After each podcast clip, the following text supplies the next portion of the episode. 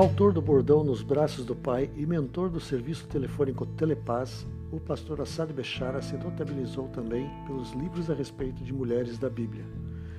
Descendente de sírios e libaneses, tornou-se o único adventista no Brasil e possivelmente no mundo graduado em comunicação social com três habilitações: publicidade e propaganda, relações públicas e jornalismo.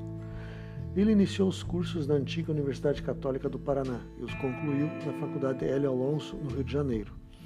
Mais tarde agarrou a oportunidade de continuar os estudos nos Estados Unidos, onde conquistou o doutoramento em religião, com sanduíche em comunicação e religião pela Universidade de Michigan. Pouco depois de retornar ao Brasil, assumiu o departamento de comunicação da sede sul-americana da Igreja Adventista em decorrência da morte do pastor Arthur de Souza Vale em um acidente automobilístico. A partir daí, peças propagandísticas começaram a ocupar os espaços das redes de televisão no Brasil, com temáticas sobre o Dia das Mães, conforto aos enlutados, mensagens de confraternização e convites para conferências bíblicas. Bechara aproveitou para impulsionar o que viria a se transformar na atual rede Novo Tempo de comunicação.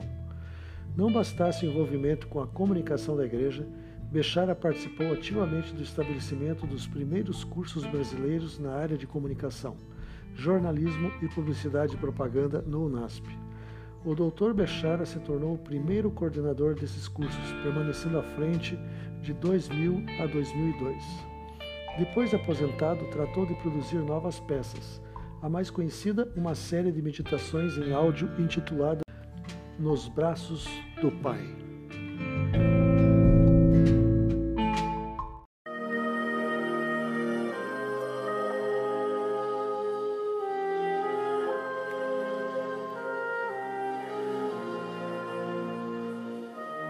Se está coberto pelo manto puro da fé, se frequenta o status e a comunhão dos fiéis,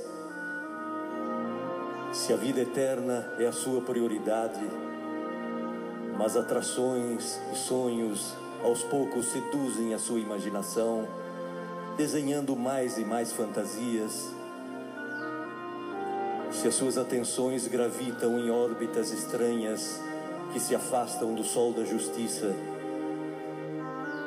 e um frio perturbador começa a cobrir o coração.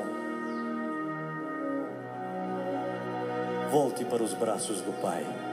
Mesmo aos 87 anos, Bechara continua ativo, estimulando a todos ao comissionamento cristão determinado por Jesus.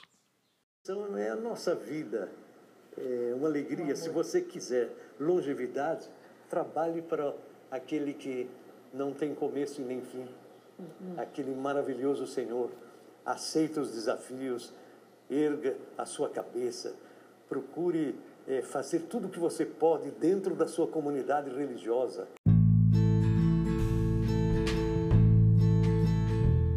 Chara nunca deixou de incentivar tanto jovens quanto os mais experientes para abraçarem o compromisso missiológico, partindo da perspectiva do poder da comunicação.